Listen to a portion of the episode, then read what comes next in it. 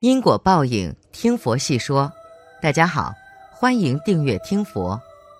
对于胎记，相信很多人都知道，其实胎记也是属于痣的一种，但是胎记没那么常见。不过在民间的说法里，还有一个说法，那便是有胎记的人很可能是神仙转世。那么，人胎记在哪个位置是神仙转世？一起来看看。额头，神仙如果转世为人，也自当是拥有极其灿烂辉煌的一生。他的胎记自然是在极其显眼的位置，让每个人第一眼就能发现。所以这个位置就是额头。额头的胎记十分的明显，就算是有心遮挡，也基本上遮挡不住。不过也无需遮挡，这可是神仙下凡的标志，能够庇护人一生幸福安康。手臂，神仙如果转世为人，他的胎记也有可能在手臂上。胎记这种东西还真不好说，长在什么地方的都有，手臂上的胎记自然也是很多。但是神仙转世的人手臂上的胎记明显和其他人的不一样。那就是形状更加具体，隐隐约约像一个什么东西，比如有可能像一块玉佩，或是像一个手环。臀部，神仙如果转世为人，他的胎记也有可能会出现在臀部。臀部作为一个人最为隐私的部位之一，除了医生之外，其他人基本上是看不到的，所以胎记出现在这里，完全不会对人造成什么影响。也不会让人很自卑，觉得自己特别倒霉，所以臀部的胎记人一般是不会在乎的，反正没人看得到。脖子，神仙如果转世为人，他的胎记也有可能出现在脖颈处，而且一般是靠后的位置，在后面的位置，这块位置非常的好，因为神仙的胎记可不是一般的胎记，可是能够沟通前世的伟力，得到祝福的，所以。脖子上的这块胎记能时时刻刻增强他的运势，让他幸福安康地过完这一世。头顶，头顶处的胎记一般很隐蔽，因为会被茂密的头发遮住。这个位置有胎记的人也非常少。头顶百会穴附近是人体气场的一个中枢，这个位置有胎记，往往说明这个人的气场会跟更大的宇宙气场相连接。这样的人往往天赋异禀，极有可能是前生是修行有位的神仙。前胸，前胸这个位置有比较大的痣或者胎记，都是命途不凡的象征。这样的人可能从来就觉得自己与周围的人不相同，很难找到归属感。不管自己怎么努力，都跟朋友或者家人格格不入。他们很可能聪慧而有能力，想象力和创造力很发达。但却与人有天然的隔阂，那很可能是因为前生是神仙所致。腹部和肚脐周围，腹部是人丹田之所在，而神仙或者修行者一般都会练习丹田之气。这个位置出现胎记的人，便很可能是前生修行的缘故。但是这类人很可能并不会显露出超凡脱俗的气质，他们注重物欲，渴望成功。往往要到实现今生的成功，或者遭遇失败后，才能超脱出来，意识到真实的自我。其实，神仙转世之人，除了胎记之外，也有很多其他共同点。真正的神仙或分灵童子转世，都有如下的共同点：一，生来就多灾多难，常会有邪病，身体多数都不是很好，一生会有一次或多次大难不死的经历。二，心地善良，心软，不敢杀生或不忍杀生，视金钱为无物，不拿钱财当回事。三，性格比较内向，不喜欢张扬，为人处事比较低调。四，聪明，悟性很好，特别是接受和灵界有关的事情很快。五，经常会做一些怪梦，包括上天堂、入地府。还会有一些奇怪的人教你一些奇怪的东西，但醒来还记不住。六，经常梦见神佛。七，偶尔会莫名其妙的头昏，很快就过去。八，对灵体有特殊的感应，特别是进到庙里的时候，身上会有不同的反应，如身上忽然感到忽冷忽热、头皮发胀、发麻、有触电感等，身上会忽然起鸡皮疙瘩、汗毛竖起来的感觉等。如果具备了以上几条的大部分条件，就可以确定是神仙的分灵转世了。真正的神仙转世，除了上面的条件，还要具备下面的条件，才可以确定是真的神仙转世。一，身上有七星的标志，一般是红、黑、白色的斑点或痣一类的，组成七星图案。真正的神仙转世后都有七星护体，而分灵没有这个待遇。二，阴阳是分离的，最明显的是看手。普通人的手攥起拳头的时候，看小指这面的侧面，从手心到手背都是由红逐渐变白，没有明显的界限。而神仙转世的人，手心和手背之间的颜色会是突然的变化的，白的和红的有一个界限，手背这面白，手心这面红，直接分开，很明显的有一个界限，绝对不混，因为神仙的身体是阴阳分开的。三。天眼都是在知道的情况下打开的，可能是在打坐的时候，或在梦中，但很清醒的、很真实感觉。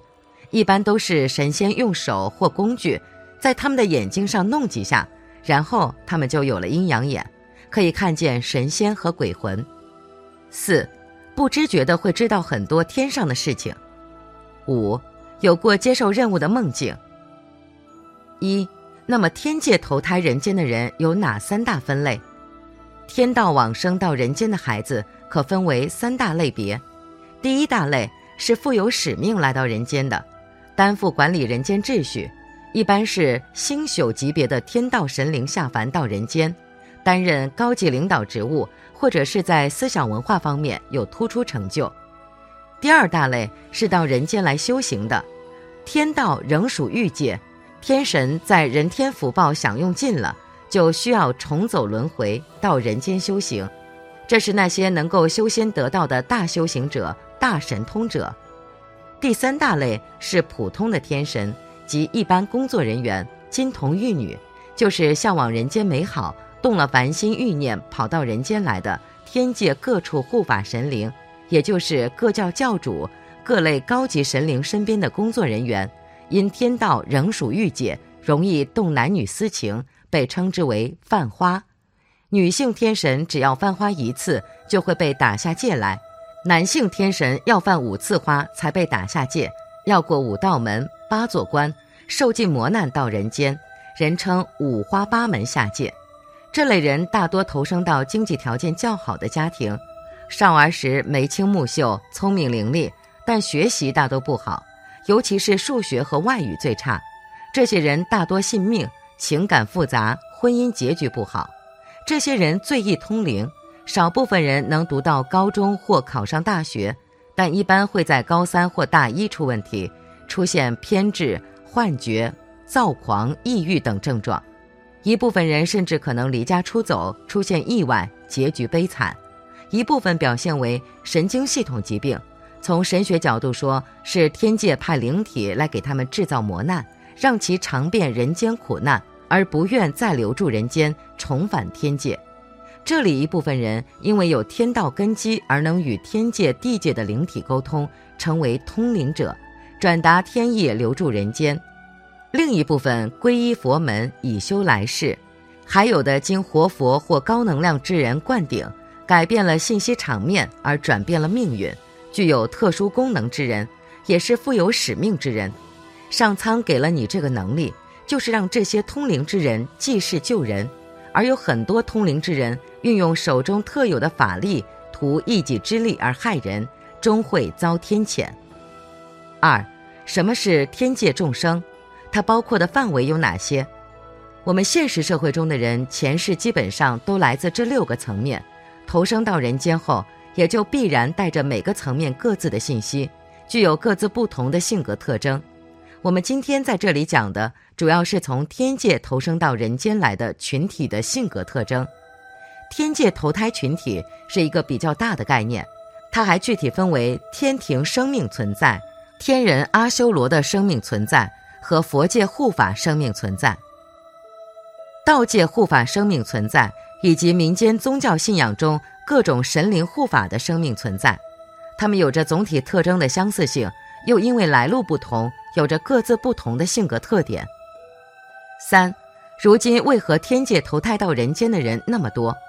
每逢盛世，随着人民生活质量的提高，都会吸引大量的天道生命存在投生到人间。二十世纪八十年代，随着人们生活水平大幅度提高。天界众生见到如今人间社会太平安乐，歌平声舞，因此动了欲念，想下凡间。天道大量投生到人间，也是从那时候开始。因此，八零后的孩子中出现思想性格意识方面问题的不断增多，九零后的孩子们更将进入一个高峰期。这些孩子即使是在婴幼儿时期，也能分辨出美丑，亲近那些衣着华丽、长相漂亮的人。讨厌那些相貌丑陋、服装破旧的人。大多天道来的孩子说话早，走路也早。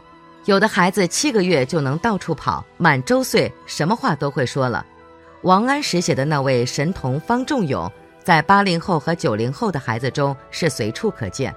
由于天道实行的供给制，随想可得，因此天神们不需要计量算术，天道孩子们也往往缺乏数学能力。来自天道的群体归属于东方文化范畴，因此来自天道的孩子们前世运用权力惯了，情商不高，自以为是，在挫折和困难面前缺少恒心和毅力，经受不起打击。